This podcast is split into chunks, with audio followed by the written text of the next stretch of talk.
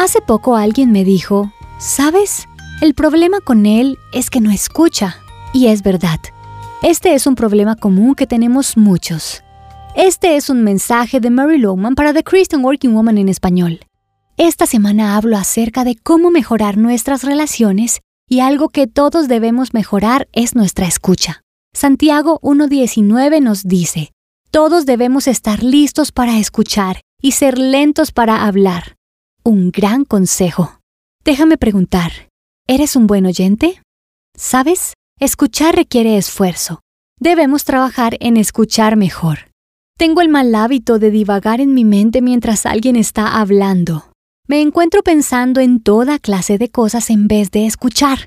¿También tienes ese problema?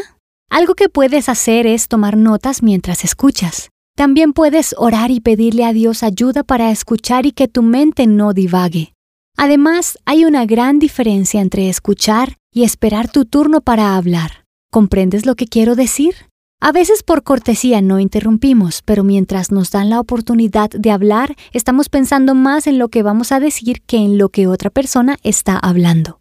Habrá menos posibilidad de sacar conclusiones equivocadas cuando mejores tu escucha. No dirás cosas de las que luego tendrás que retractarte. Si te obligas a escuchar cuando otros hablan, aprenderías más acerca de tus amistades y podrás conocerles mejor. Y mientras escuchas, ponte en su lugar. Ponte en sus zapatos. Intenta comprenderles. Santiago dice que debemos estar listos para escuchar. ¿Eres alguien dispuesto a escuchar cuando un amigo o miembro de tu familia necesita hablar? ¿Pones de lado lo que estás haciendo para escucharles? ¿La Biblia entra a nuestro mundo y en el cómo nos relacionamos? Santiago luego nos dice que debemos ser lentos para hablar y que seamos suaves con nuestras palabras. Si hablas de más, muy seguramente dirás algo que no debes. Es un hecho que las mujeres a diario hablan más que los hombres, y enfrentémoslo, a menudo decimos demasiado. Tenemos una gran necesidad para comunicarnos, pero nuestras palabras deben ser puestas bajo el control del Espíritu Santo. Entonces, una garantía para mejorar tus relaciones es ser listos para escuchar y lentos para hablar. Quiero animarte a intentarlo.